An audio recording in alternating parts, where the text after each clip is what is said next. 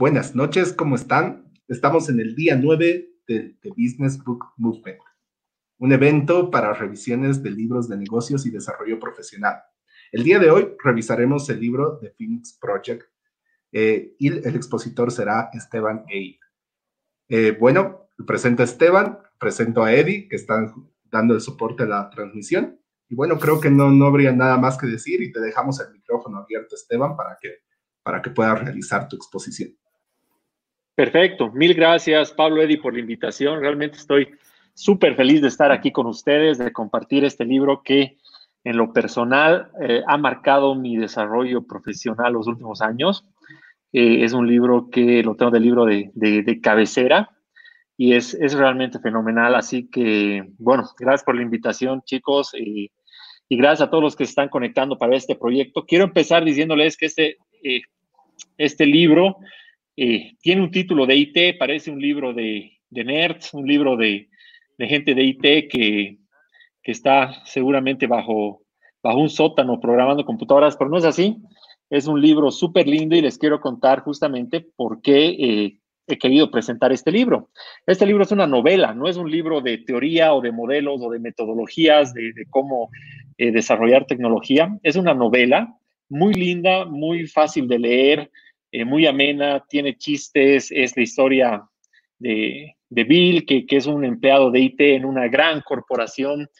Y he elegido este libro porque creo que se aplica a muchos emprendimientos o muchas industrias o muchas empresas que hoy en día se han dado contra la puerta, contra la pared con el tema de la pandemia y que se han dado cuenta que si no se digitalizan, si no tienen estrategias eh, de tecnología, si no tienen estrategia digital y si no tienen una estrategia moderna de eh, generación de productos y servicios, muy probablemente eh, tengan problemas muy pronto. Entonces, es un libro que no sé si tú estás ahorita queriendo armar un emprendimiento o estás o eres parte de, un equipo en un banco o en una gran institución, es un libro que realmente te va a ayudar a sobrevivir este proceso que estamos viviendo de la digitalización de la economía. Entonces, déjenme mover esto por acá. Eh, seguramente eh, quizás estás esperando que yo te cuente de qué trata este libro eh, y que te haga un resumen de los puntos clave y, puedas evitar leer este libro. Pero si tú ahorita estás emprendiendo o empezando un, proceso de, informatización eh, o de digitalización, o estás emprendiendo un nuevo, un nuevo o sea, has decidido emprender con un nuevo, una nueva empresa o, hacer un producto de tecnología o, estás empezando a desarrollar tu negocio o tu negocio ha estado zapateando, realmente te invito a que lo leas porque eh, vas a encontrar en este libro muchas, muchas respuestas a los problemas que vive cualquier tipo de empresa. Eh, este es un libro para la gente de IT, ¿sí? si eres de tecnología te va a servir mucho, pero sobre todo te va a servir si diriges una empresa. Es un libro que le va a servir mucho a, un CEO, por ejemplo, a un, director ejecutivo, le va a servir mucho a un gerente, a un gerente de operaciones. ¿Por qué? Porque va a entender cómo funcionan los procesos tecnológicos o los procesos de digitalización para poderlos hacer de forma efectiva y eficiente eh, en este periodo. Hay algo eh, que, que es súper complejo de esta época que estamos viviendo, y es que en los próximos cinco años, las empresas que van a sobrevivir van a ser aquellas que puedan invertir, que tengan los recursos para invertir, pero sobre todo que puedan invertir eficientemente en tecnología. Y eso es difícil, no es sencillo pero tampoco es imposible. Y este es un libro que te puede dar ciertas herramientas muy buenas para que tu empresa pueda invertir de forma eficiente en tecnología. Entonces, habiendo dicho eso, voy a pasar a la siguiente. Yo quiero preguntar si, tú tienes problemas con la creación o gestión de tu producto o servicio.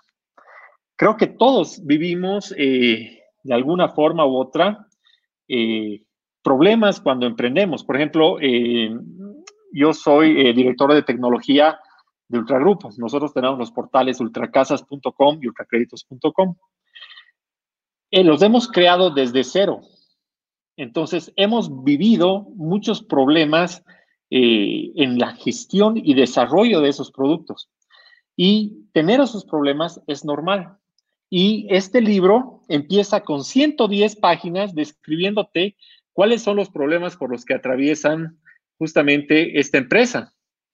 Este amigo Bill es director de tecnología de una empresa de 4 mil millones de dólares que fabrica y, vende partes eh, en una empresa de retail en Estados Unidos y ha puesto toda su confianza, esta empresa, en que Bill eh, pueda sacar adelante el proyecto Phoenix, que es un proyecto de tecnología, en 90 días, ¿no?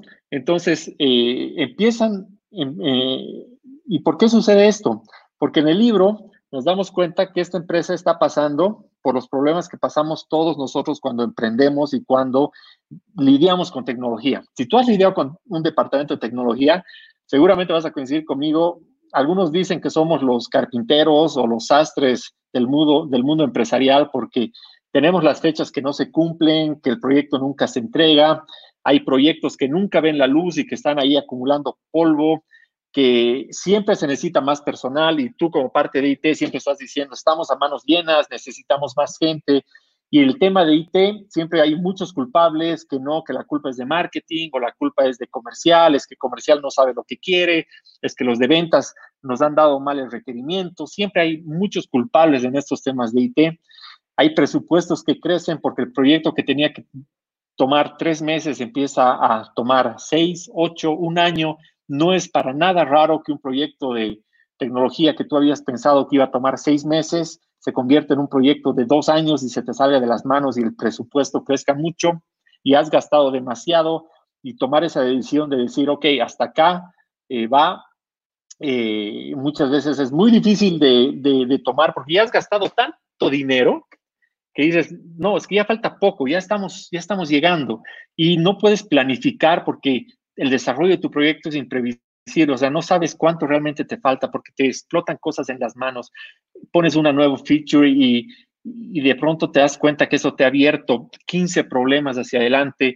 Has tardado dos años y en esos dos años la gente de comercial se ha reorganizado y ahora funciona de otra manera, los de marketing eh, ya trabajan diferente, hay nuevos, eh, cosas que, nuevas cosas que tienes que hacer, que los de Facebook han sacado algo nuevo y tú ya estabas desarrollando para la versión antigua.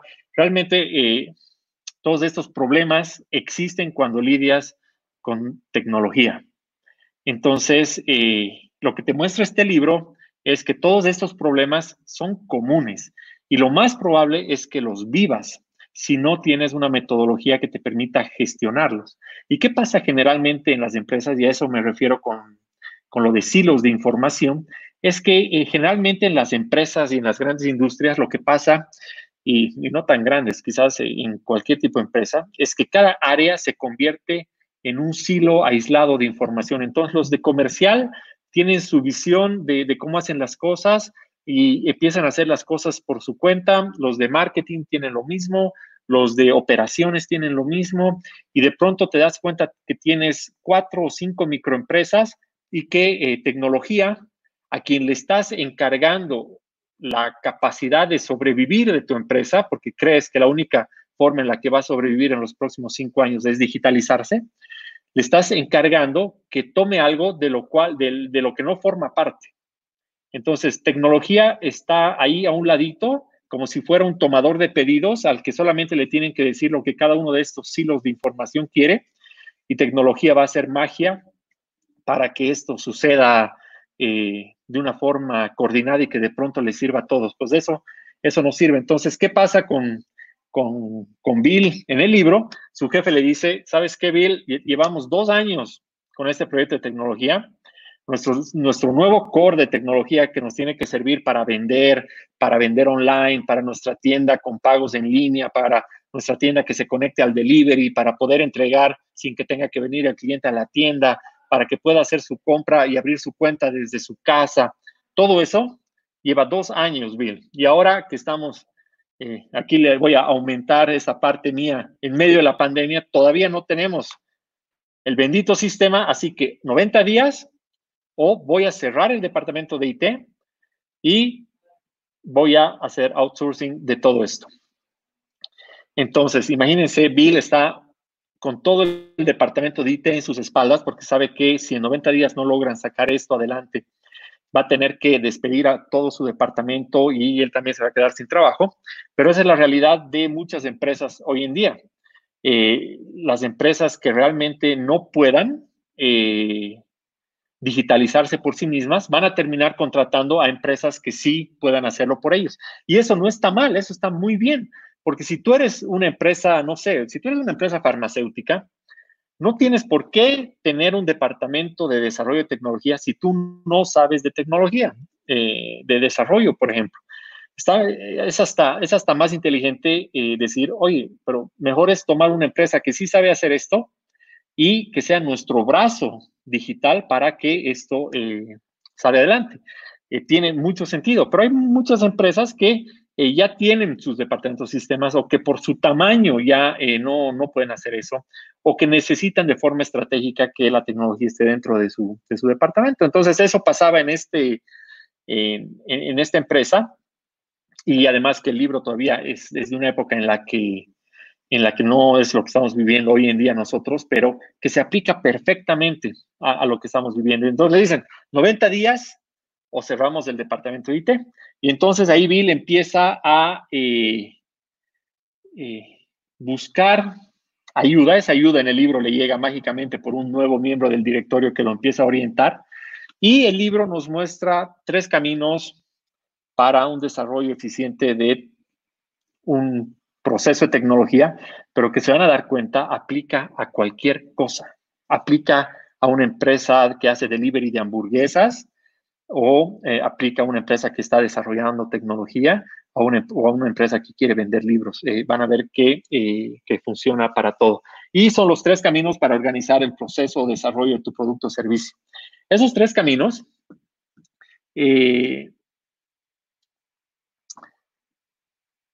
no, esto se los voy a contar al final.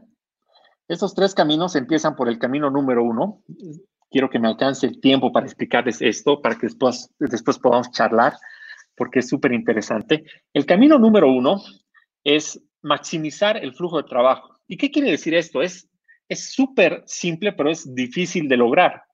Y eh, tiene que ver con esto. Cuando tú tienes una empresa, tienes eh, tu negocio, tienes el área de desarrollo, en este caso de tecnología, tienes operaciones y tienes el cliente. En el caso de, tecnología, por ejemplo, el negocio comercial, ventas, marketing, el gerente general, eh, el director y todos, eh, empiezan a crear necesidades eh, del, del, negocio que tienen que ser desarrolladas. Entonces, por ejemplo, si eres una empresa tecnológica, te van a decir, ¿sabes qué? Necesitamos un nuevo chat para atender a los clientes en línea. Si eres un restaurante, te van a decir, oye, necesitamos una cadena de producción para poder hacer delivery y tener envases para delivery de, nuestra comida. Entonces, tú empiezas a trabajar en el desarrollo de, esa tu nueva, de ese tu nuevo servicio, necesidad o, cosa que quieres hacer.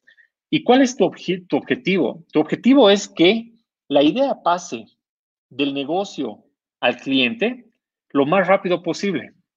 Es así de simple pero es súper poderoso. ¿Por qué? Porque imagínate si tú tendrías que hacer un chatbot y empiezas a hacer tu planificación del chatbot y te das cuenta que tu chatbot te va a tomar cuatro meses.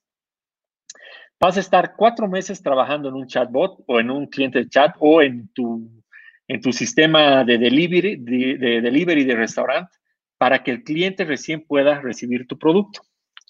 Entonces, si lo ves desde el punto de vista del restaurante, y que le tome cuatro meses diseñar el envase, diseñar la cajita para que se pueda abrir, bien, para que no chorree, para, para que mantenga el calor y te tomas cuatro meses, lo más probable es que en este contexto, en cuatro meses, eh, estés fuera del negocio porque te has tardado mucho tiempo, eh, no has tenido ingresos y tu cliente quizás cuando le llegue tu producto te dice, oye, está muy lindo todo el envase, todo, pero la comida realmente no era lo que yo esperaba. Y dices, Dios mío, ¿cómo?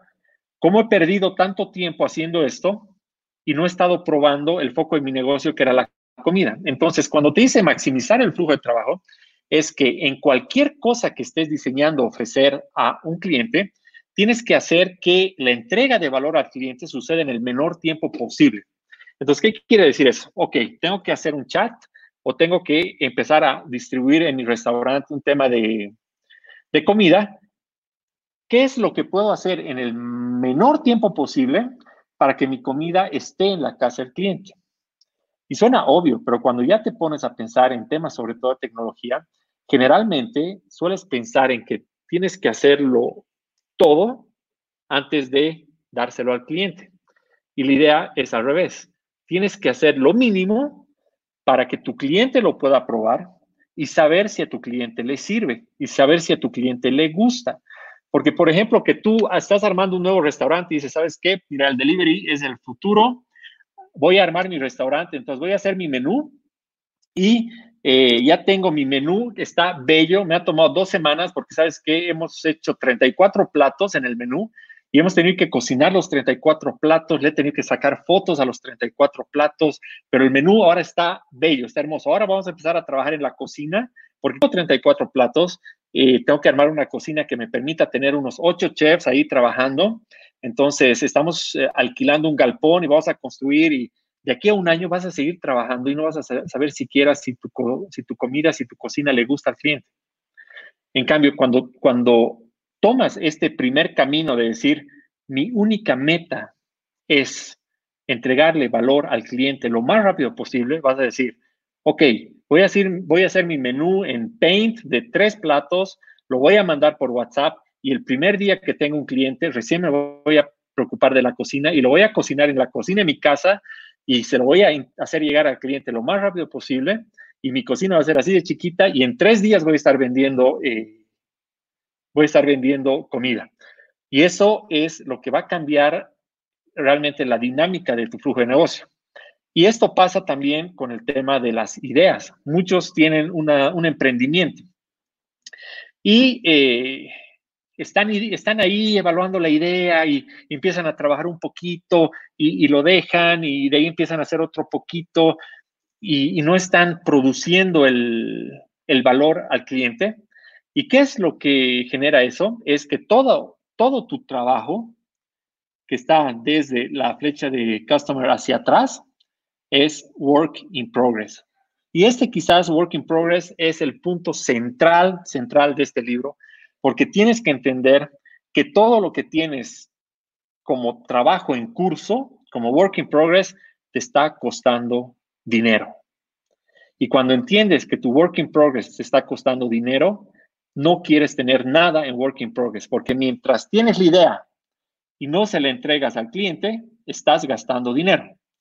¿Por qué? Les doy el ejemplo de nuevo del restaurante. Si tú has empezado el menú, entonces para el día que salgas, ya vas a haber invertido en el diseñador gráfico, en el fotógrafo para los 34 platos, estás perdiendo plata. Vas a tener que invertir en tu cocina con otros chefs, vas a tener que contratar los otros chefs, vas a tener que contratar el, el delivery y todavía no sabes si a tu cliente le gusta tu comida. Vas a tener que comprar los ingredientes y ahí estás entrando en un tema de almacén. Si ese almacén no lo produces y se lo entregas al cliente, vas a haber perdido plata. Y lo mismo ocurre cuando tienes una empresa de tecnología. Todo lo que estás haciendo, por ejemplo, tu chat,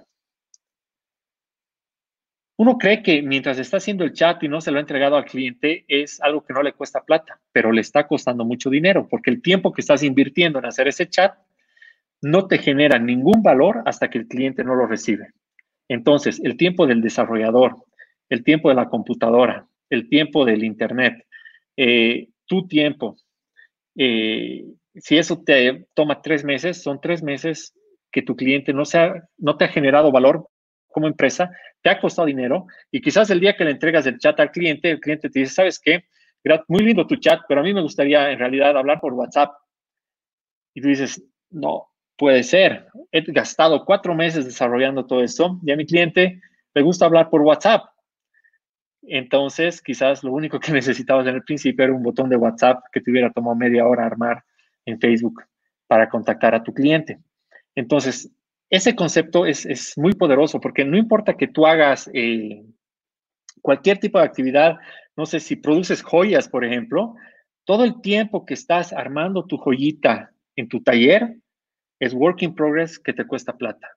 Y si no tienes una manera de que ese tiempo entre tener la idea y entregarla a tu cliente sea muy corta, vas a estar invirtiendo mucho dinero. Y si eres emprendedor y dices, sí, pero ¿sabes qué es mi tiempo? O sea, no, o sea, yo no le pago a nadie, nada. Tu tiempo vale más dinero de lo que te imaginas. Entonces, estás invirtiendo tiempo que te está costando dinero. Entonces, es muy importante maximizar el flujo de trabajo, llevar tus ideas desde el negocio hasta el cliente lo más rápido posible. Entonces, tengo que hacer un chat. ¿Qué hago primero? ¿Qué tengo a mano? Tengo un botón, tengo WhatsApp, probaremos por WhatsApp, se lo mando, media hora de trabajo. ¿Le gusta al cliente? Sí, le gusta, ok. Siguiente paso, ¿cómo mejoramos? Entonces, eh, ves, el, flujo empieza a avanzar de una manera muy diferente. Entonces, el tercer punto de este, de este primer paso en el, desarrollo de, negocios basado, basado en esta teoría de tres caminos es eliminar las limitaciones. Muchas veces en una organización te vas a dar cuenta que hay personas o puntos que están limitando tu capacidad de llevar el, el negocio de business a customer lo más rápido posible. Y te das cuenta que quizás esa persona es alguien que está en el negocio, es una persona que no toma decisiones a tiempo aquí. Entonces tienes que eliminar ese retraso y decir, esa persona ya no puede tomar esas decisiones, necesitamos que el negocio tome las decisiones de otra manera. Puede ser alguien en development, en el desarrollo, alguien que esté muy ocupado. Digamos que le has asignado esa tarea de eh, diseñar los envases eh, para que no se chorreen al cocinero. Y el cocinero está todo el día cocinando y le dices, oye, ¿cómo es de los envases? Es que, es que se está cocinando, he tenido todo el día pedidos. Entonces, tienes que eh, eliminar esas limitaciones que te están generando cuellos de botella, identificarlas y eh, trabajar en quitarlas del flujo para acelerar el flujo. Y generalmente identificarlas es bien fácil porque sabes dónde se están trancando las cosas y sabes por qué. Entonces, lo importante de eso, y es como decía creo que ayer Julio en su charla, es tienes que tomar decisiones rápido. Si necesitas despedir o si necesitas contratar, o si necesitas cambiar un procedimiento o si necesitas hacer algo diferente. Lo tienes que tomar muy rápido. Y entonces con eso tienes los tres pasos que te van a llevar a acelerar de manera natural eh, la operación dentro de tu, de tu trabajo, de tu emprendimiento o de lo que estés haciendo. No importa lo que estés haciendo, como te digo al principio, si tú tienes estos tres conceptos en mente, vas a poder acelerar cualquier proceso. Y el paso dos es que tienes que incrementar el flujo de retroalimentación. En cuanto le has entregado esa comida a tu cliente, tienes que tener una manera de saber, ¿le gustó? ¿No le gustó? ¿Volvió a pedir? ¿Cuántos días tardó en volvió a pedir? ¿Qué no le gustó? Eh, ¿Se manchó al abrir el, el, recipiente? No sé, te estoy dando muchos ejemplos. El día que volvió a pedir comida, ¿pidió lo mismo o pidió otra cosa? Eh, pide solo una vez o pide una vez tres platos, eh, hay más gente pidiendo, me has referido a alguien. ¿Por qué? Porque cada vez que tú recibes retroalimentación en este flujo, estás generando valor al negocio. Entonces, el negocio puede mejorar, puede replantear las ideas y puede volver hacia adelante nuevamente con nuevas ofertas de valor al cliente. Te das cuenta que de tus 10 platos, los clientes solo piden 3, entonces, borras siete platos de tu menú, pones tres y ves esos tres platos qué tienen en común y qué podrías hacer para agregar un cuarto plato, un quinto plato. O estás viendo que los clientes están pidiendo menos porque tu tiempo de entrega es muy alto, entonces vas mejorando y vas cambiando. Y esto, este punto de los canales de retroalimentación eh, parece más sencillo, pero necesitas eh, tomarlo con herramientas que te permitan medirlo todo. Entonces, eh, una vez que tú empiezas a tener información del cliente, necesitas tener una práctica de registro, una práctica eh, de, estadísticas y de análisis de todo lo que te están diciendo tus clientes. No basta tener un chat que resuelve problemas si luego no puedes analizar qué tipo de problemas tuvo tu cliente. Tienes que tener este ciclo de retroalimentación súper bien armado porque es ahí donde está el valor de poder solucionar los problemas. ¿Por qué? Porque si tu cliente está teniendo algún tipo de problema, tú te quieres enterar lo más rápido posible para que ese cliente te permita armar una solución a tu, a tu cliente, entregarle nuevamente valor y no esperar a que sean mil clientes los que, los que tienen el problema.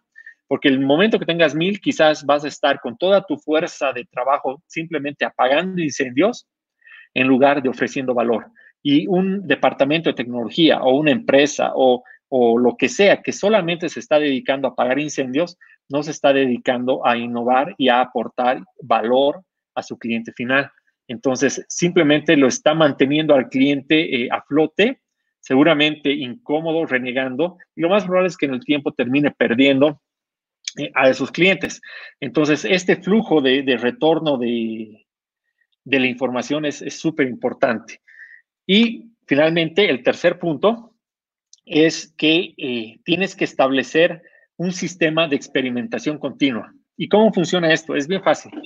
Una vez que tienes implementado el 1 y el 2, sabes que tú puedes tomar acciones para entregarle a tu cliente valor muy rápidamente. Entonces, se te ocurre que mañana eh, quieres entregarle un delivery eh, a las 6 de la mañana para que tome su desayuno a las 7 con marraquetas calientitas. Entonces dices, ok, vamos a probar el delivery de las 6 de la mañana necesitamos entregarle al cliente una manera en la que eh, pueda hacer un pedido para las 6 de la mañana y necesitamos tener 10 motos de delivery a las, para las 6 de la mañana o una moto.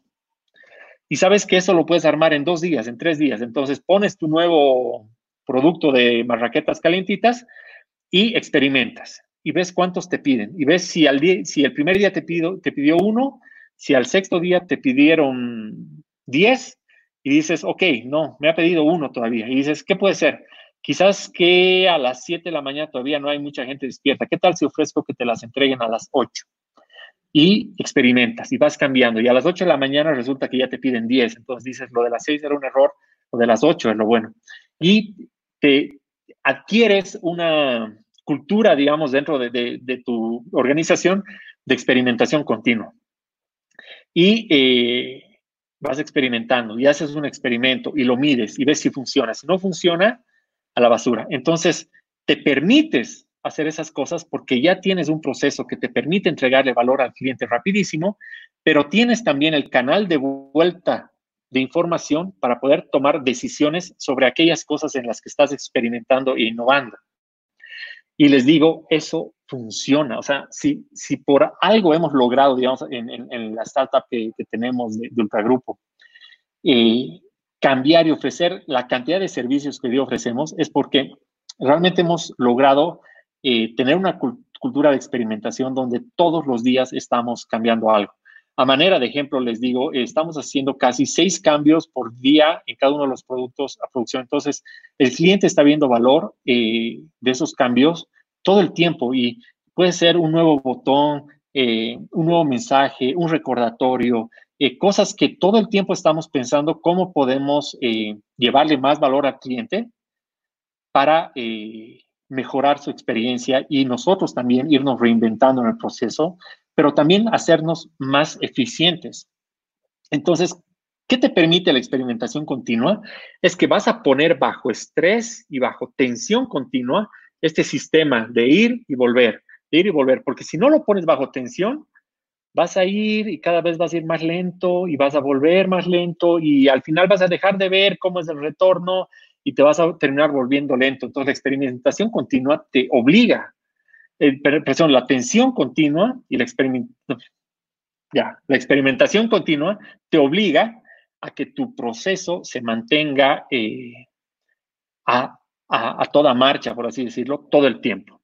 Entonces, cuando tienes un proceso de experimentación continua que te genera muchas tareas que se desarrollan de una manera dinámica, en la que ya no solamente recibes los pedidos de eh, ventas o de comercial, sino que como organización ya empiezan a trabajar en conjunto como una cadena y tienes una reunión de planificación de qué es lo que vamos a hacer esta semana, donde está IT, donde está ventas, donde está gerencia, donde está el directorio, y todos están trabajando porque conocen que ese modelo es rápido y que cada semana se van entregando cosas y se van cambiando y se van midiendo, cuando te das cuenta que ya toda la organización gira en conjunto al objetivo que tenía Bill en un principio de sacar ese es un nuevo core de tecnología en 90 días, toda la organización está trabajando para que eso ocurra en poco tiempo.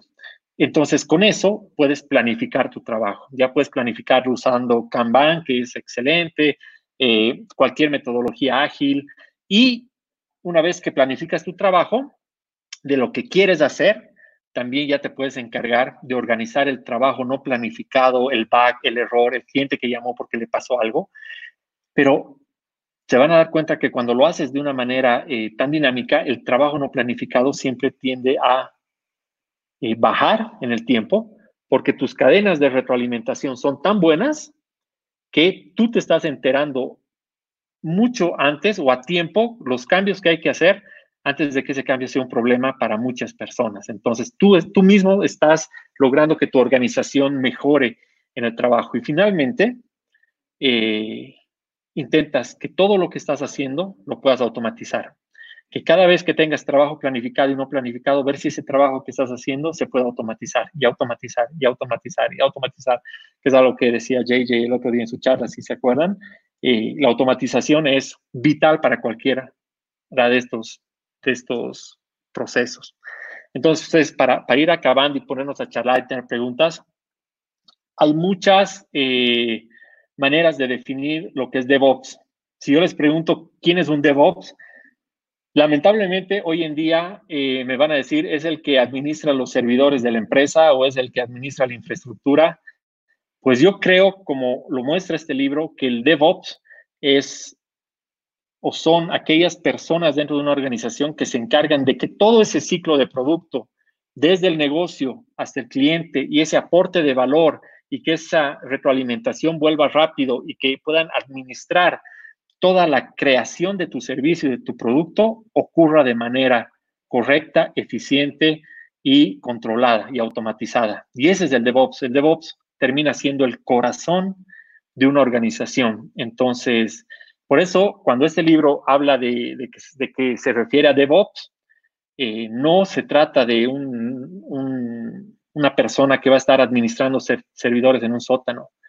Es la persona que realmente se vuelve el corazón de la empresa.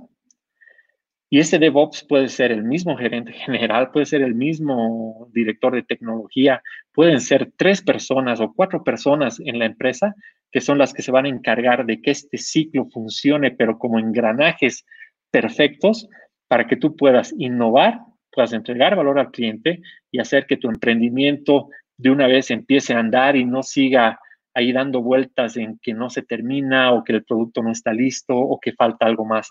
Entonces, ese, eh, ese es el libro. Les he contado un poquito el resumen de, de la enseñanza, pero no les he contado la novela, que es realmente lo lindo y lo que los animo a leer. Eh, búsquenlo, es un libro que les va a servir si son, si son de IT, si son gerentes, si son eh, gente que está buscando simplemente ser ese motor de cambio dentro de su organización y que pueda adquirir una visión y una mentalidad que las empresas van a empezar a necesitar de ahora en adelante, pero de una forma enorme, porque todos estamos obligados a digitalizarnos de ahora y para siempre, porque ya eh, esto nos ha llegado de golpe y nada va a volver hacia atrás, ¿no? Vamos a seguir yendo hacia una digitalización e informatización de todo y cada vez más fuerte. Así que me he pasado un poquito de la media hora, pero ahora sí podemos pasar a algunas preguntas. Si tienen, me pueden seguir en, Twitter o en Facebook, en esas redes, eh, agréguenme, los voy a aceptar ahí con todo cariño y podemos seguir también la charla luego por, por alguna de esas redes. Súper. Oh, realmente he aprendido cómo resumir un libro sin spoilers. sí. sí. Es la idea. Tal cual. Léanlo. Sí, sí, sí. No, ya, ya tengo mi bichito. Creo que ya va a poner mi wishlist del libro. Ya. Totalmente. Ah, igual. Eddie, no sé si tienes eh, algún comentario, pregunta, o si no, pasamos al chat. He tomado muchas notas y, bueno, eh, más o menos he captado una similitud de, de, de, los tres puntos con el Lean Startup, ¿no? El hecho de, crear algo, de hacerlo muy rápido, uh, sacar un MVP, e, es, eso es muy buena idea, sacar el MVP y luego uh, lanzarlo y medirlo, ¿no? Prácticamente lo que dice. Pero tiene bastante similitud los, los tres caminos, ¿no? O sea, maximizar el flujo de trabajo, incrementar el flujo de retroalimentación, que es súper clave, y la experimentación eh, muy continua. Eh, ahí tengo una pregunta. Eh, bajo tu experiencia, ¿cuánto tiempo tú crees que es recomendable planificar? O sea, de aquí a tres meses, de aquí a un año, hacemos tres años, quinquenales.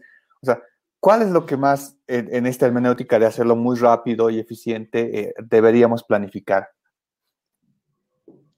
Tienes, tienes varias, porque tienes tus metas, digamos, de alto, de alto nivel que no sabes exactamente cómo van a ser a, a, un nivel ya de tareas, pero sabes más o menos que eh, por lo menos en un año deberías estar saliendo con tu eh, sistema, nuevo sistema core de ventas, digamos, lo vas a planificar a un año. Sabes que en tres años vas a tener que estar en algún lugar. Pero eh, el problema es qué pasa con el día a día, porque esas metas, si las planificas a tres años, a, dos años, está bien como visión y, de saber hacia dónde vas.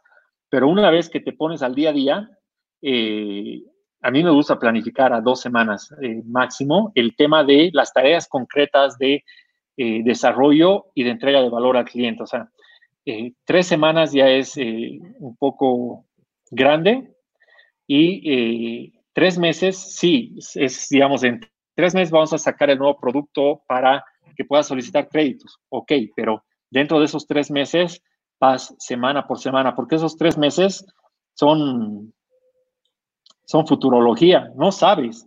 Y, y los que están en tecnología saben que no saben, o sea, que, que, sí, ah, me suena que van a ser más o menos tres meses por, porque lo comparo con otros proyectos, pero en cuanto empieza a trabajar, quizás van a ser seis o van a ser cinco, es, es muy variable. Entonces, ¿cómo haces para administrar un tema que es tan subjetivo como el desarrollo de tecnología para ponerle fechas que sean muy exactas?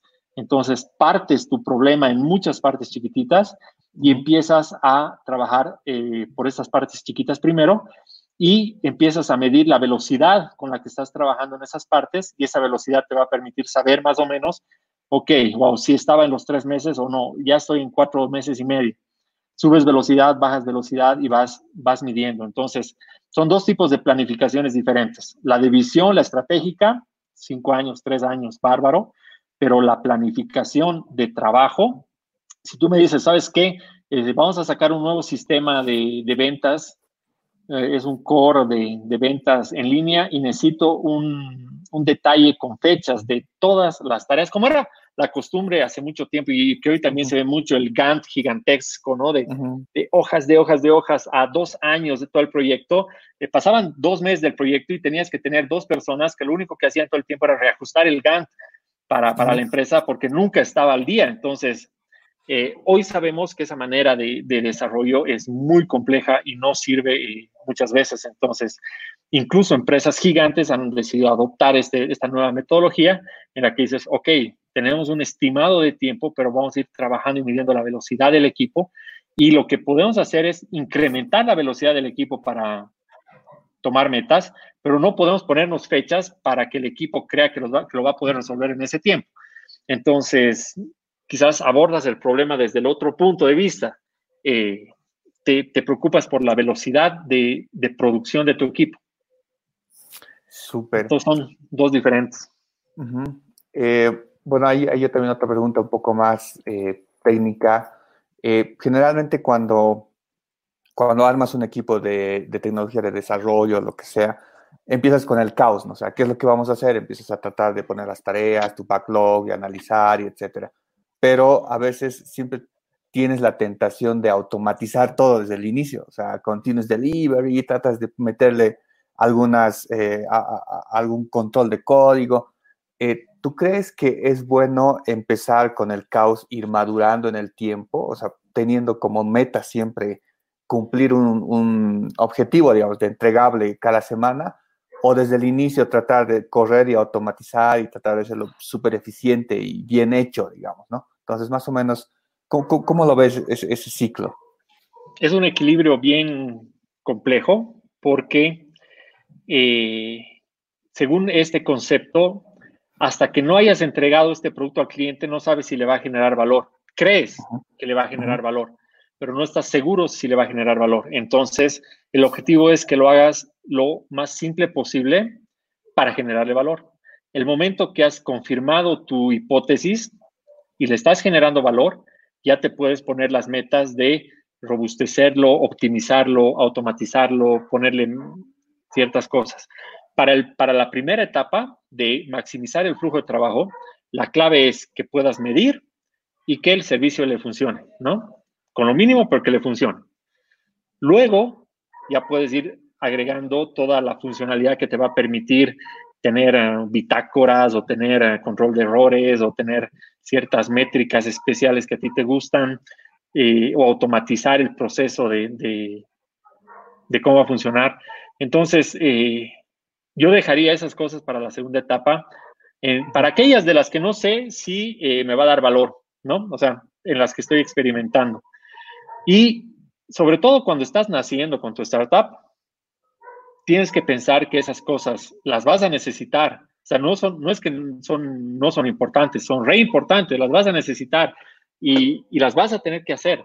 Pero si las haces en un principio, a no ser que tengas los fondos para hacerlo y que sepas que eso se va a necesitar sí o sí, eh, entonces eh, hazlas, pero si no, mejor ir a la experimentación. Ahora, si tú eres una fábrica de software y, el cliente te ha pedido la funcionalidad A, ahí obvio que eh, ya, ya el, enfoque es un poco diferente porque sabes que una vez que entregues A es adiós y, se acabó y tiene que estar lo suficientemente robusta para no entrar en este ciclo.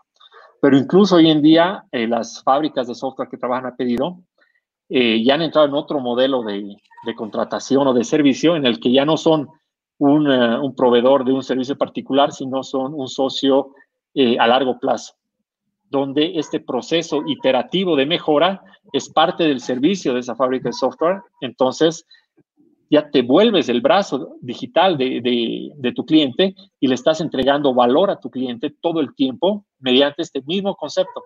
Entonces, eso está empezando a cambiar también. Súper. Ya, una última, eh, tu, opinión, eh, ¿qué piensas sobre la, importancia de los equipos, o sea, en el alto rendimiento y en este continuous experimentation? Es clave, ¿no? O sea, y por eso eh, cuando hablamos de eliminar las limitaciones, es eso, tienes que tener el equipo correcto para la tarea que necesitas. necesitas un equipo que entienda la metodología, que se pueda adaptar a este tipo de trabajo, porque es un trabajo donde hay mucha presión. Mm, como nunca estás acabando nada, es una presión de tensión constante. Eh, no hay ese momento de decir, ah, ya está, acabamos, porque sabes que al día siguiente empiezas de nuevo con la, con, la siguiente tarea. Entonces es un equipo que trabaja todo el tiempo bajo presión, pero eh, es un equipo que se vuelve tan dinámico. Eh, que generalmente son ambientes muy, muy lindos de trabajo porque eh, todo el tiempo estás cambiando. Has estado una semana desarrollando el chat, a la siguiente estás desarrollando una nueva tema de WhatsApp Business, a la siguiente semana estás viendo un tema de mailing, eh, una semana más y te estás integrando a una nueva cosa de Google. Y, o sea, desde el punto de vista profesional de, un equipo o de una persona que trabaja en un equipo así, todo el tiempo se está enriqueciendo. Entonces, eh, académicamente, profesionalmente, y eh, el ambiente que se forma en los equipos que todo el tiempo están encontrando valor en el trabajo que hacen también, son ambientes súper creativos, ambientes eh, muy abiertos, de, donde las cosas fluyen mejor. Quizás que equipos donde los proyectos son de ocho meses y solamente estás resolviendo problemas todo el tiempo y hay tensiones de, hoy estamos fuera de presupuesto, estamos fuera de tiempo, eh, estamos retrasados siete meses en este proyecto. ¿Te imaginas lo que debe ser la carga de tener en tus espaldas un proyecto con siete meses de retrasos, con un año de retraso? Entonces, eh, esos equipos son más oscuros, digamos, de, de llevar, de trabajar a, diferencia de los equipos ágiles que son siempre más alegres. Bueno, Pablo, no sé si tienes preguntas. Tengo una, una consulta y una solicitud de aclaración. bueno, la, primera consulta va relacionado, la verdad del libro, ni bien leí la descripción que puso Eddie ahí en la, propaganda de, del evento, que relacionaba este libro con la meta del Yahoo Goldratt. Y, y, la verdad empecé a, a, escuchar tu exposición y hablabas de limitaciones y me hizo recuerdo directo a la teoría de las restricciones del Yahoo Goldratt, en la cual dice de que en teoría cuando para ser eficiente uno tiene que supeditarse al cuello de botella y después ver de eliminar el cuello de botella. Entonces acá me iba a la, siguiente pregunta. No sé si en tu experiencia o tal vez si puedes abordarlo desde la perspectiva del libro, ¿qué, qué es, digamos, cómo, cómo, afrontas este problema? O sea, directamente vas al cuello de la botella, así a la yugular y a eliminarlo, o, o, si hay un tratamiento así de que vas supeditante viendo de que acomodarte, ver estrategias o ver caminos para luego recién eliminar este cuello de botella.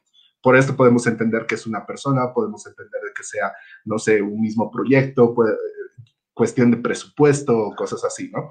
Y en el segundo punto, es, creo que sería aclarar Lo, lo que es DevOps o sea, el Development Operation, ¿no? yo entiendo que es una metodología, vendría a ser como un PDCA, pero aplicada a lo que es el desarrollo y que logra conectar el desarrollo con la, con la ejecución de las operaciones, ¿no? O sea, el tema de software, ¿no? Pero si podrías entrar un poquito a eso para, para que medio que se entienda. Ya. Es bien interesante tu primera pregunta porque en, este, en, en, la novela, y, lo ponen a propósito así, el cuello de botella de, este departamento de Haití era el rockstar del departamento, era el que se lo sabía todo, el que había estado ya no sé cuántos años, el que se conocía todos los sistemas, el que se conocía la solución de por qué pasaba y cómo se arreglaba. Y el gran problema era que como él conocía todo, todos los problemas llegaban a él y él, que, terminaba siendo el, el que tenía que estar haciendo malabares o tenía una fila de cosas por hacer por atrás que no dejaban avanzar a toda la organización. Entonces, eh, se dan cuenta que el problema realmente era que tenían una persona que sabía demasiado de la organización y lo que dicen es, eh, no, no es que lo vamos a sacar de la organización, sino es, vamos a hacer que esta persona solamente se encargue de algo específico y que todos los demás tengan que empezar a recibir los problemas de esta, que esta persona solucionaba.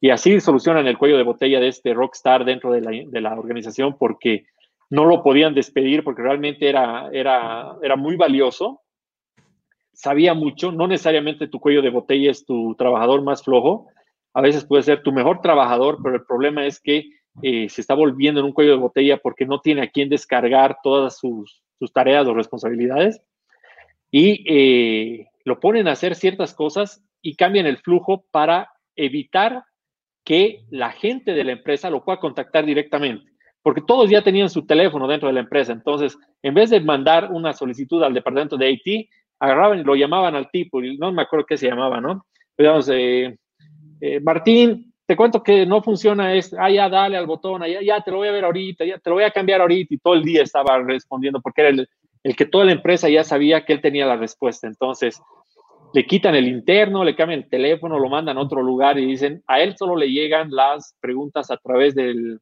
del helpdesk de, de IT.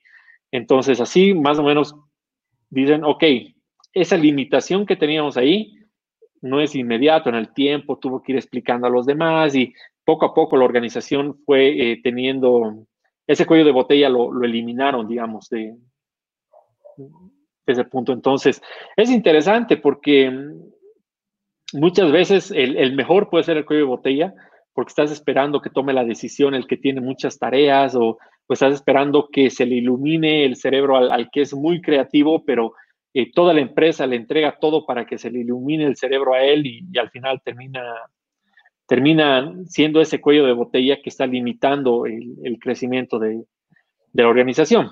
Y en cuanto a los DevOps, es una gran pregunta. Yo me gusta ver DevOps como una metodología que te permite eh, acelerar tu capacidad de eh, entrega de valor al cliente.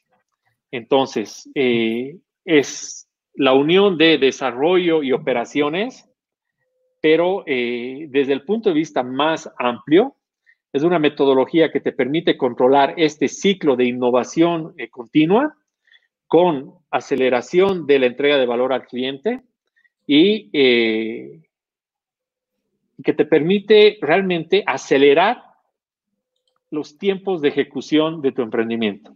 Y esa es una clave eh, gigante. Tu emprendimiento va a ser exitoso si tú tienes tiempos de ejecución realmente eh, buenos. Si estás ejecutando tu visión de negocio en el día a día, lo vas a lograr. Si, si, si este ciclo es tan lento que no estás ejecutando nada, eh, tu emprendimiento va a ir a esa velocidad. Entonces, este libro te lo muestra desde muy alto nivel. Y como decía Eddie, para que tú a partir de entender la filosofía de eso, como si, eh, como si tu emprendimiento fuera realmente una fábrica. Entonces, emprendimiento ayuda realmente, ese es exacto, ese es el resumen de, de DevOps, pero tu emprendimiento es como una fábrica. Y en una fábrica tú tienes una línea de producción. Y en cuanto estás planificando tu producto y lo empiezas a producir, todo el tiempo que pasa entre que planificas, metes tu producto a la línea de producción, sale el producto y lo llevas a tu cliente, todo ese tiempo te ha costado dinero. Y todo ese tiempo lo tienes que hacer lo más rápido posible para entregárselo al cliente. Igualito funciona un equipo de tecnología. Todo lo que está haciendo el equipo de tecnología te está costando dinero. Entonces, así como en una fábrica, lo que más te debería interesar es que eso que está haciendo tu equipo de tecnología se lo puedas entregar al cliente lo más rápido posible. Y para eso haces lo que está en ese gráfico. Desarrollas rápido, testeas, pruebas, mides y vuelves a desarrollar, entregas del valor, vuelves a pasar a producción, testeas, mides. Y por eso te digo, es un, es un camino de nunca acabar, porque tu equipo todo el tiempo está haciendo algo nuevo. Entonces, lo que hace este libro es te muestra esta filosofía desde arriba desde algo que puedas entender muy parecido a una fábrica, y luego te dice, ok, ahora que lo sabes, puedes ir y tomar las herramientas que tú quieras. Agarrar Scrum, uh, Startup, agarrar las herramientas que tú quieras de esta metodología para que eh, puedas acelerar.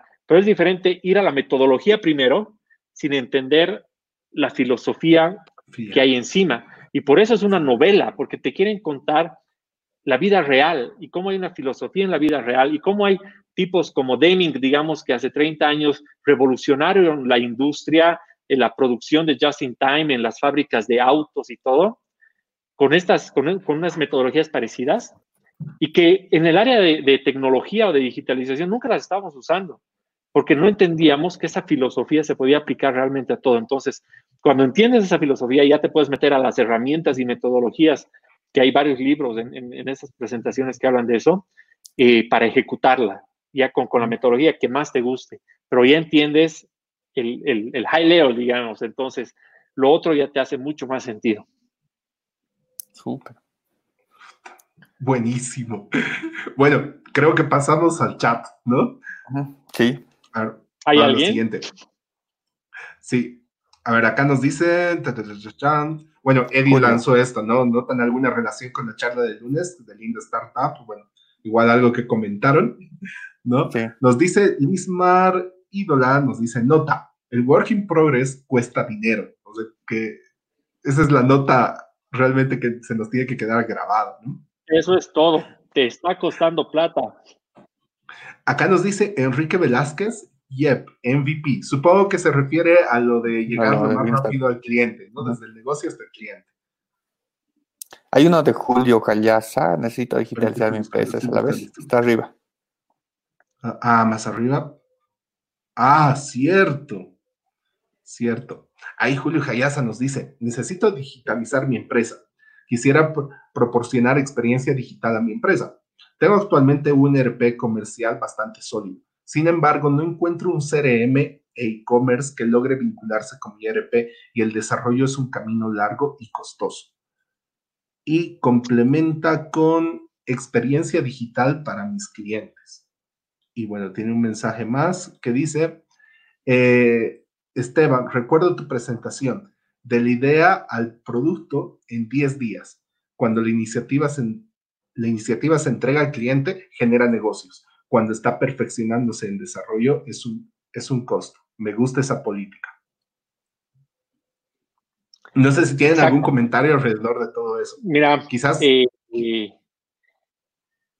como, como, decía una de las preguntas, cuesta dinero, está clarísimo, y te cuesta mucho dinero. Mientras no estás generando negocio, estás perdiendo dinero. Y no, no es un tema de, eh, de dinero en sí, o sea, estás perdiendo tu tiempo, no estás haciendo nada positivo en, en, sí. Y se puede traducir al dinero, que es quizás lo que más te va, te va a costar.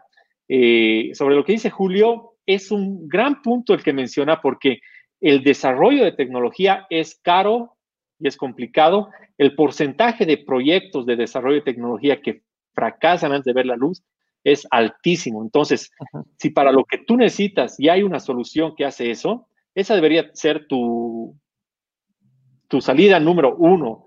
Encontrar el CRM que te permita vender y realmente cuando veas que tu, tu negocio o lo que tú estás planteando es tan particular que necesitas un desarrollo de tecnología, recién ir al desarrollo de tecnología. Muchas veces cometemos el error de decir, uy, necesitaría un sistemita, entonces buscaré un ingeniero que me lo haga. Mm. No, primero tienes que ver si no hay algo que ya está hecho y que funciona y que está probado y que te va a costar quizás eh, un venteavo de lo que te va a costar desarrollar tecnología porque es caro y nunca vas a acabar. Eh, y hablando, el software as a service sería una buena opción, o sea, para cuando quieras digitalizarte o ir a la transformación digital, empezar con software as a service y a ver si de ahí puedes crear tu propia tecnología. Y incluso si estás creando tu propia tecnología, mientras más cosas puedas usar de otros, es mejor porque más rápido le vas a entregar valor al cliente. Por ejemplo, eh, resulta que ahora eh, necesito mandarles SMS eh, a mis clientes. Tengo dos caminos. Voy a ir a buscar a, Alibaba unos modems chinos de SMS, me los voy a hacer mandar, voy a comprarme 100 chips de SMS de cada telefónica, los voy a armar en un rack y voy a poner mis, mis modems para SMS, voy a hacer mi sistema que controle los modems, eh, y voy a tardar tres meses en tener mi solución propia a medida que me encanta para mandar SMS o busco un proveedor que mande los SMS por mí y me conecto por un API. O sea, en esta filosofía, ¿cuál tomo? A no ser que yo sea ese proveedor que va a mandar SMS, mejor contrato a un proveedor de SMS y en 15 a 20 minutos soluciona mi problema.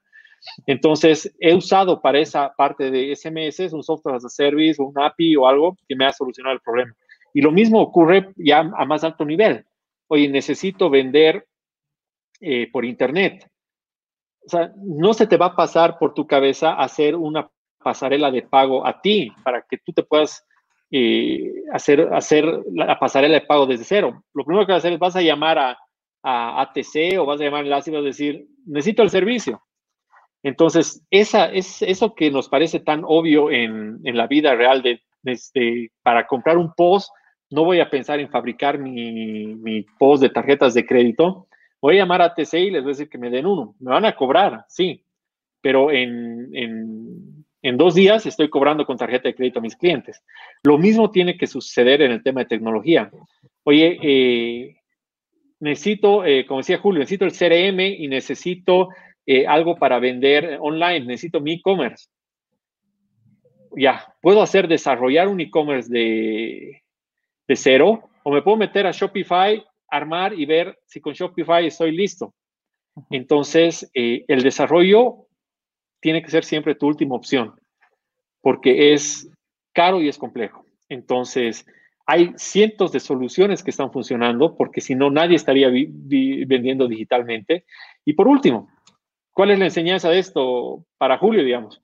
Quizás no necesitas ni un CRM y ni un Shopify. Primero necesitas ver si tus usuarios están dispuestos a comprar joyas por Internet, mandarles un catálogo por WhatsApp y empezar a vender por WhatsApp para el Día de la Madre y cobrar por Kipu o cobrar por, por no sé, por PayMe, cobrar por lo que ya haya, llamar, llamarlos de Kipu y les necesito una cuenta para cobrar en línea y, y listo. Y empiezas a vender por WhatsApp. Y si ves que está teniendo tracción, dices, ok, la gente sí está dispuesta a comprarse un anillo sin probárselo Y de ahí dices, voy a armar Shopify y voy a meter mi e-commerce y voy a meter en mi CRM eh, tema para clientes grandes, corporativos, y vas avanzando paso a paso, porque a veces cuando vemos el bosque demasiado grande, es difícil eh, pensar que lo podamos hacer de una forma más sencilla y poder lograr realmente eh, quizás con, con pocas cosas ese mismo objetivo que es que las joyas de Julio lleguen al, al cliente final. Buenísimo. Vamos con la siguiente pregunta. Pucha, está súper interesante, la verdad. Vamos con Guido Argana, nos dice, ¿cómo medir y analizar la retroalimentación de los experimentos? ¿Existe alguna herramienta? Sí, hay, muchas. Por ejemplo, si estás en un sitio web, vas a usar Analytics de Google, digamos, para medir eh, cuántas personas eh, están entrando a tu sitio. Digamos que tienes un sitio web y tienes la versión blanco y negro y la versión a colores y estás peleando con tu departamento de marketing porque no se ponen de acuerdo cuál es la mejor. Entonces dices, lancemos ambas. A la mitad de la gente les vamos a mandar la página en blanco y negro, a la mitad de la gente les vamos a mandar la página en colores y vemos de qué página compran más. Entonces pones Analytics y en Analytics, digamos, como herramienta puedes medir todo lo que está haciendo la gente en tu página web y experimentas, ¿no? Y así mides. Ahora, ¿qué pasa si no es una página web, si es un restaurante? Entonces, lo que tienes que tener, hay una herramienta que es genial para hacer esto y se llama papel. Entonces, agarras un papel y empiezas a medir, ok, viernes 10, he vendido tres hamburguesas. Y al final, hay herramientas, pero siempre tienes que ir a lo más sencillo. Quizás algunos van a decir, pucha, sí, que el pixel de Facebook y tendrías que poner esto. Sí, genial, te van a servir re bien. Pero tienes que ir siempre a lo más simple para tu negocio ahorita. ¿Cómo puedo medir cuántos pedidos se están haciendo al día? Quizás solamente necesitas recopilar todas tus órdenes de pedidos del día y al final del día hacer un pequeño Excel eh, con, con lo que acabas de medir. Y el día que realmente tengas una cantidad de pedidos que ya no puedes medir en Excel porque te está tomando tres horas al día armar tu, lista de órdenes de pedidos, dirás, ok, ahora necesito un sistema que me saque las órdenes automáticamente. Entonces, y así vas eh, creciendo en, tu negocio, porque puedes cometer el mismo error de decir, necesito todas las herramientas, vas a tardar meses implementando, tu canal de medición está increíble y resulta que no era el problema ni la página blanco y negro ni la página colores, el problema era el emprendimiento, que nadie quería comprar eh, hamburguesas de colores, digamos, ¿no? Entonces, eh, has invertido mucho para algo que no necesitabas todavía. Entonces, cometemos mucho error, ese error los de sistemas de querer tenerlo todo armado para recién salir al mercado. Tienes que salir al mercado con lo mínimo necesario y estrellarte con los problemas que realmente necesitas resolver para hacer crecer tu negocio. Súper. Perfecto, vamos con lo siguiente. Nos dice Mónica Mamani, buenas noches. Muy interesante. Pregunto cuál sería el consejo principal que daría a los emprendedores que aún están con alguna idea pero no saben cómo arrancar o plasmarla. Muchas gracias. Y luego complementa con otra duda, ¿cómo identificar al DevOps de una empresa? Eh, ok, sobre la primera pregunta, ya tienes la idea, muy bien. Si no sabes cómo arrancar es que todavía no la has pensado lo suficiente la tienes que, eh, tienes que trabajar sobre tu idea, la tienes que aterrizar al papel y decir lo que decía otro comentario antes, ¿cuál es mi MVP? Eh, una vez que tienes tu MVP, que es el mínimo producto viable que le va a interesar a tu cliente para, para ese servicio, decir, ok, ¿cómo puedo lograr eh, que alguien me compre o que use este servicio de la manera más sencilla posible? Como decía Julio, él está pensando ahorita en un CRM, por ejemplo pero quizás la respuesta es simplemente, ¿por qué no armas tu página de Facebook con lo que estás queriendo vender y le pones un botón de WhatsApp y pruebas tu idea? Eh, el otro día veía un emprendimiento de comida para perros, para animales a domicilio. No tienen página web, no tienen, eh, no tienen nada más que una, una página de Facebook con un botón de WhatsApp. Y a través de eso venden en toda La Paz a domicilio comida para perros. Entonces, no han gastado en tecnología, simplemente han dicho, ok, tengo acceso a comida para perro, quiero venderla, pongo un botón de WhatsApp, listo, adelante. Entonces, eh, yo creo que lo que tienes que hacer es, si no sabes cómo arrancar, es que todavía no has ido muy lejos en la evaluación de tu idea, haz tu plan de, desarrollo de tu MVP y ponte a probar. Si no estás sabiendo cómo eso, busca ayuda, busca un grupo de mentores, busca a, una, a un grupo de, emprendedores. Hay varios grupos eh, en Facebook, los vas a encontrar y empezar a pedir ayuda y di, ¿saben qué? Tengo esta idea y no sé cómo hacerla realidad. Muchas veces eh, tenemos miedo de decir nuestras ideas de emprendimiento porque creemos que nos las van a robar. La verdad que el único que te puede robar tu idea es otro que tenga capacidad de ejecución. Y eso sí te digo, si tú ves que no tienes capacidad de ejecutar tu idea y la estás diciendo, es, la estás regalando. Pero el que tiene capacidad de ejecución es el que quiere trabajar en su idea hasta hacerla realidad. Entonces, al buscar ayuda y mostrar tu idea, lo que vas a encontrar son consejos.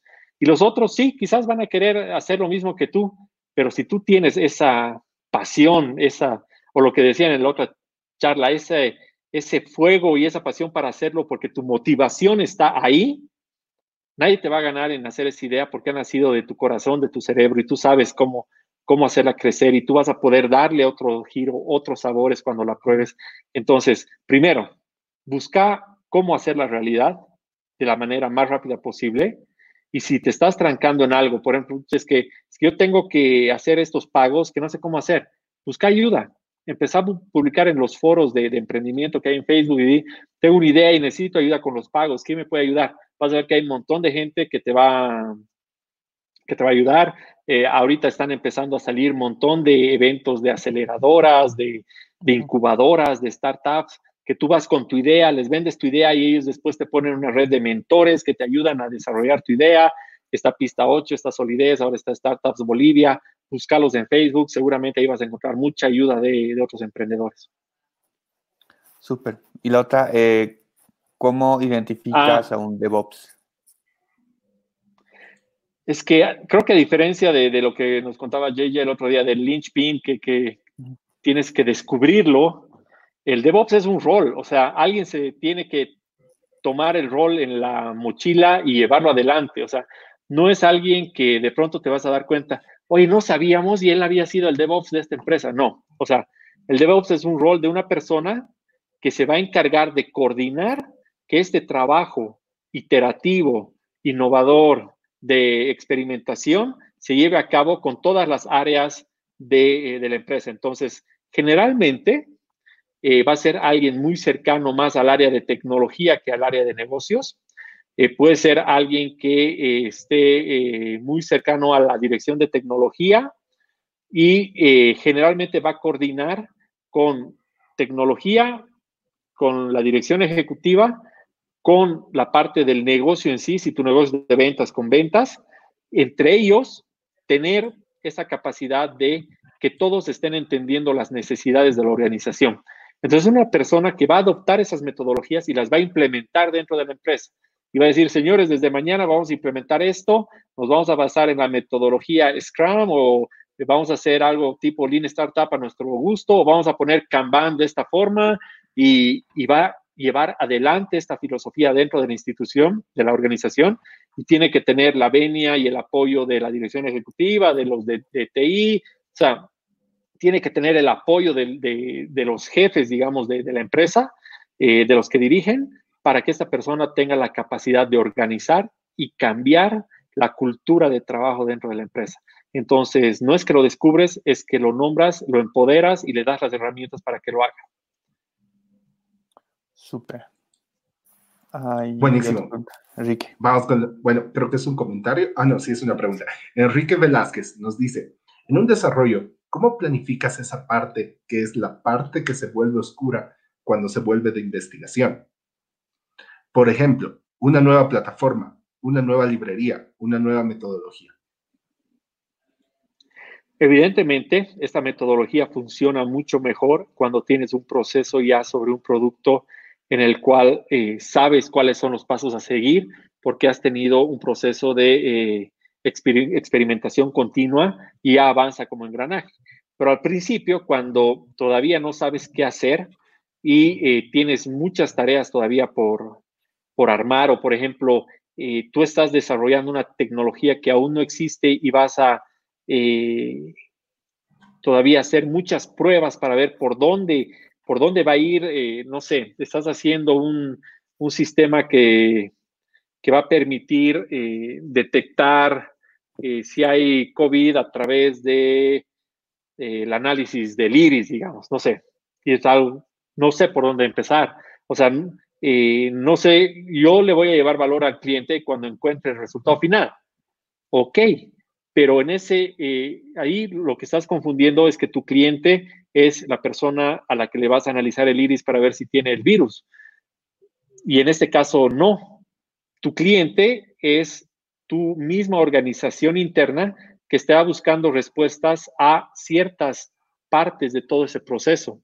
Entonces, tú vas a dividir tu proceso de investigación o tu proceso de pruebas o de construcción en las mismas pequeñas etapas de experimentación y vas a ir creándolas lo más rápido posible y descartándolas lo más rápido posible para que dentro de tu misma organización estés entregando valor a tu organización en encontrar la mejor alternativa posible para esa tecnología. Eh, ahí el, el, primer cliente eres tú mismo, porque si la logras descubrir, ya la vas a poder implementar para darle valor a tu cliente final. Pero usas la misma metodología, te organizas de la misma forma y sabes que eh, tienes que llevar el valor de poder experimentar y hacerlo cada vez de una manera organizada para llegar al producto final que es tu nueva tecnología eh, inventada o descubierta eh, de la manera más rápida, pero también organizada. Entonces, todo ese proceso de experimentación lo has organizado en pequeñas etapitas que has ido experimentando, midiendo, probando, descartando porque si no, a veces el proceso de experimentación se vuelve también, a ver, hoy día voy a probar esta, pucha, parece que no da, a ver, probaré otrita, a ver, no, volveré a esta otra, parece que sí funciona, pero a ver, leeré un poquito de blockchain, quizás me ayuda, y, y en ese proceso un poco desorganizado de investigación de tecnología, terminas igual perdiendo mucho dinero. Entonces, si dices, ok, herramienta A, la probamos, tenemos cinco días, a los cinco días, ¿qué vamos a medir? Si esta herramienta puede realizar el eh, paso de 10.000 archivos de un lado al otro, digamos, por poner algo. Ok, ha logrado la meta, no ha logrado la meta, ha logrado la meta, pero con estos problemas. Ok, herramienta 2 y luego vas evaluando en, ese mismo, en esa misma lógica, digamos, eh, ese proceso. Entonces, igual se puede aplicar. Es más difícil. Tu cliente es interno, pero igual, igual se puede aplicar. Buenísimo. Bueno, tenemos las cuatro últimas preguntas. Bueno, ahí está igual Julio de nuevamente, nos dice, al hacer la experimentación continua, ¿tienes work in progress de manera continua? Y luego complementa con... y gastas plata de manera continua. Eh, eh, buena aclaración. El rockstar usualmente es el gerente general y es el cuello de botella de la mayoría de las empresas. No delega y no sabe delegar. ¿Qué se hace en estos casos? Eh, Sí, es, es, complicado, pero eh, me extrañaría que un gerente general de una empresa con una capacidad de desarrollo y con esta visión de, de, tecnología no tenga esa capacidad de delegar. Si eso está sucediendo, esa empresa no tiene futuro. O sea, eh, va a quebrar más temprano que tarde. Y si es tu empresa y tú eres el gerente general, ahí hazte una buena pregunta porque eh, tienes que tener esa capacidad de, de, de, delegar. Ahora, Muchas veces estás en una organización, puede ser frustrante porque tienes toda esta visión de cómo puedes cambiar la organización y el gerente general no está adoptando las medidas necesarias, está poniendo en riesgo lo demás. Eh, así como decía Julio ayer de que hay que despedir rápido, también hay que irse rápido. Si tú ves que una empresa eh, no tiene un gerente general que, que tiene esa capacidad de, de experimentación continua y de flujo y de innovación y que te está llevando al siguiente nivel eh, cada semana, eh, pregúntate si es el mejor lugar para, trabajar y, si es tu socio, pregúntate si es el mejor socio con el que vas a construir algo. Eh, si tú tienes esta visión, te aseguro que vas a encontrar un trabajo mejor rápido.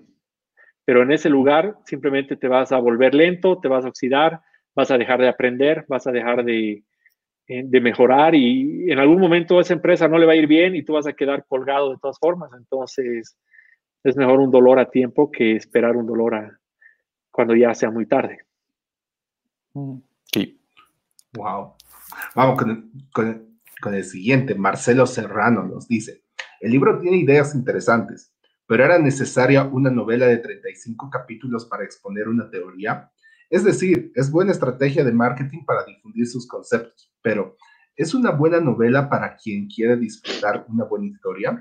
¿Es un buen thriller que te atrapa de principio a fin? ¿No era mejor un manual de aplicación de la metodología en una síntesis de menos hojas? Eh, puede ser, pues pueden haber diferentes gustos, ¿no? Eh, a mí lo que me ha encantado de leerla en modo novela es que te identificas tanto con el personaje que tú que sientes que tú estás ahí adentro y cuando lees lo que le pasa a él dices, wow, a mí también me ha pasado, a mí también me está pasando. Eh, o a mí me pasa lo mismo con mi jefe o con el del directorio y me pasa lo mismo con la de marketing, es igual de, ya no la aguanto, la tengo acá, entonces a mí me ha encantado que sea novela, sí, quizás los 35 capítulos que dicen, no, no me acuerdo ya cuántos son, eh, hubieran podido ser tres, pero eh, también te puedes comprar el resumen en, en, en Amazon, está el resumen del libro y lo puedes leer ahí. El valor a veces de, relajarte y divertirte con una novela y tomarlo desde, desde otro punto de vista que simplemente el académico, es también algo que llena, llena el espíritu, te hace reír y te divierte un fin de semana, ¿no? Entonces, es sobre gustos, ahí hay los dos sabores. Y hay otro que es Beyond the Phoenix Project, que es un, un libro ya más técnico, que el que quiere irse a lo técnico puede ir directamente ahí. A mí en particular me encantan las novelas, entonces por eso quizás me ha encantado. Yo voy a complementar ahí con dos cosas. Número uno, en, mi experiencia de haber leído eh, la meta del Yahoo Goldratt, que yo lo veo como su símil realmente al libro de The Phoenix Project, eh, realmente las historias son la clave.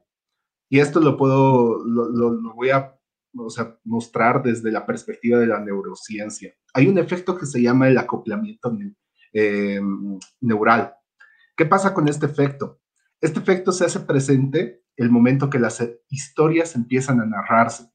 Entonces despierta las emociones de las personas y genera un alto nivel de empatía. Entonces realmente pasa lo que dice Esteban. O sea, que tú escuchas una historia, empiezas a percibir las emociones que ese personaje ha podido sentir y entonces empiezas a empatizar y a sentir lo mismo. Y mucho más si es muy cercano a tu realidad. Entonces, creo que es una manera de lograr de que los conceptos, las filosofías, como nos dice, entren mucho más, de, una manera más digerida y, práctica, ¿no? Entonces, eh, realmente es como la experiencia, ¿no? Solo que en vez de aprender a palos en la vida real, bueno, lo haces a través de una novela. Pero bueno. Te voy a contar, para escribir The Phoenix Project, se han inspirado en, en The Goal, en la meta, y el, autor de The Phoenix Project se lo ha aprendido, pero dice que lo ha escuchado, el, audiobook de la meta, lo ha escuchado más de 20 veces, siempre que iban con su esposa eh, a la playa. Y dice, su esposa ya no podía escuchar el libro más. Entonces, por eso sí hay bastantes similaridades, porque son dos libros que deberíamos leer, uno enfocado, sí, quizás más al tema industrial o la manufactura, pero está, está inspirado en ese libro. No, buenísimo. Bueno, Vamos, con, las dos últimas, nos dice Mónica Irene. Irene, el tiempo es lo más importante. ¿Qué opinas de aquellas empresas o equipos que están utilizando metodologías clásicas y no las ágiles? Yo no, mira, yo no soy eh, defensor de una metodología a rajatabla. Eh, si te está funcionando, genial. Si no te está funcionando, pensalo. Eh, si no deberías cambiar una metodología ágil. Hay muchas empresas que todavía no les gustan o no les gustaba la metodología ágil porque hay una sensación de pérdida de control por parte de los mandos más, más altos y prefieren seguir teniendo una metodología muy clásica, muy cronograma, digamos, pero eh, en el tiempo lo que se ha demostrado es que estas metodologías ágiles realmente funcionan mejor. Entonces, si no te está funcionando la metodología clásica, es importante que, des un giro, pero eh, como decimos los de sistemas, si funciona mejor no lo toques. Entonces, si te está funcionando, estás desarrollando bien y no tienes realmente problemas, genial que tu metodología sea clásica. Eh, todavía hay industrias en las cuales la, metodología clásica es muy necesaria, sobre todo eh, industrias muy reguladas o de defensa o de mucha, donde, donde la experimentación y la innovación no es visto como algo muy, muy bueno. Pero eh, si no, o si estás empezando, ahorrate el problema y andate una metodología ágil de una vez. Si estás teniendo problemas, intenta mostrarle a tu equipo de trabajo las ventajas y empiecen por un proyecto. Digan, ok, ¿sabes qué? Este proyecto, ¿por qué no lo hacemos con metodología ágil? Solamente ese proyecto, no intentes cambiar toda tu organización del día a la mañana. Este proyecto que es nuevito, que está empezando, lo haremos en ágil y medimos y vemos cómo nos va. Y, y, empiezas a experimentar dentro de tu misma organización como si estuvieras experimentando con el cliente, pero para entregarle valor a tu misma organización. Entonces lo puedes aplicar de esa forma también. Buenísimo. Bueno, vamos con la, con la última pregunta o comentario. Bueno, sí es pregunta. Eh, emprender solo es difícil. Bueno, nos dice Lismar Ídola, ¿no? Y necesitamos de un equipo, pero encontrar un equipo comprometido es complicado. ¿Qué recomendaciones nos darías para conformar un equipo? Es, es bien complicado y además es la clave de éxito de una de las claves del, del éxito. El, equipo es es fundamental, no es, no es, no es lo más importante, pero es fundamental. Eh, un buen equipo tiene que complementar lo que tú no estás logrando hacer bien. Entonces, eh, siempre mira en, en, el equipo que estés buscando algo que tú no estés haciendo bien y que esa otra persona pueda hacer bien.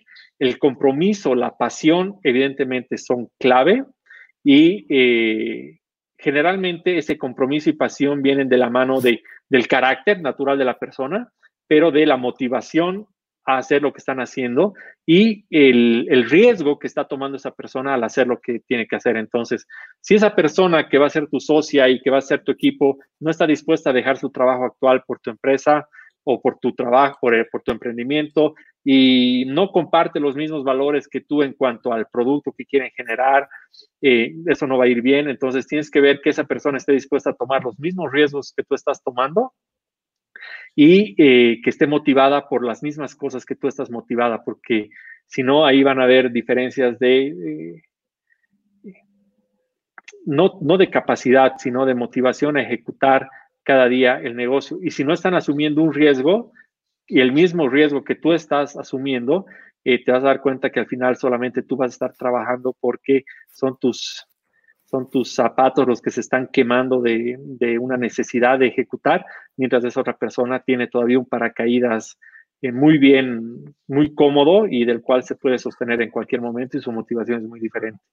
Y eh, finalmente, en, en un equipo de trabajo, como decía al principio, tienes que lograr que esta persona complemente las cosas que a ti no te van bien. Tú puedes ser una persona eh, muy buena en lo técnico, pero no sabes vender, entonces búscate un gran vendedor. O tú eres un gran vendedor, pero no tienes una persona en la parte técnica o no dominas muy bien la parte de tecnología, búscate un capo en tecnología. O y de ahí, si los dos ya saben vender y tienes al de tecnología, pero no tienes idea de finanzas, búscate también el socio que te va a ayudar con toda la parte de finanzas, de operaciones, de, los temas legales, porque una empresa no solamente es eh, tu core del negocio que tú conoces, digamos, supongamos que eres eh, doctora y, vas a hacer un emprendimiento en medicina y, eh, ok, crees que con lo que tú sabes de medicina es todo lo que necesitas para tu negocio.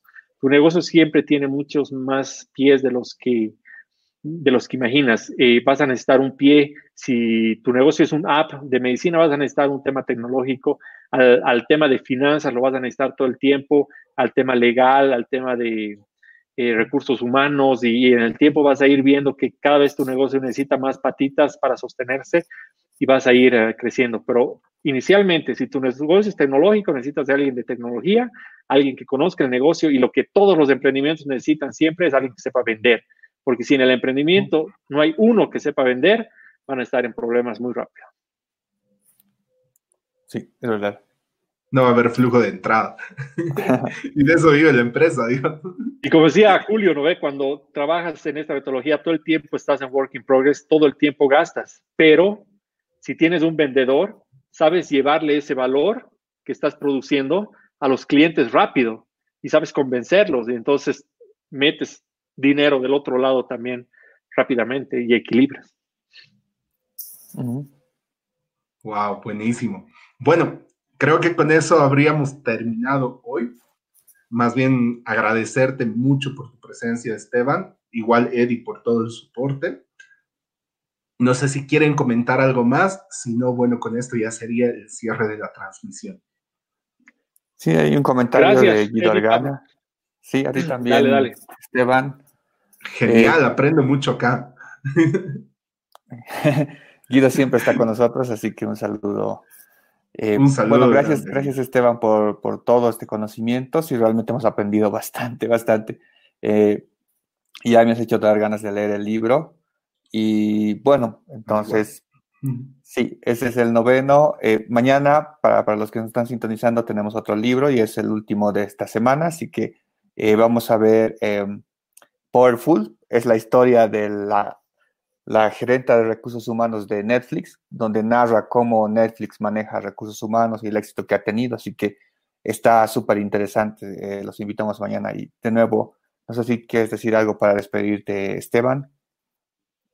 Nada, gracias, Eddie Pablo. Cuando quieran, revisamos otro libro y un saludo a todos. Eh, los animo a, que ejecuten sus ideas, que no se queden simplemente en, ideas o sueños, ejecútenlas, busquen la manera más sencilla de probarlas en el mercado. Eh, se van a equivocar, fija, pero todos nos equivocamos y es la única manera de aprender.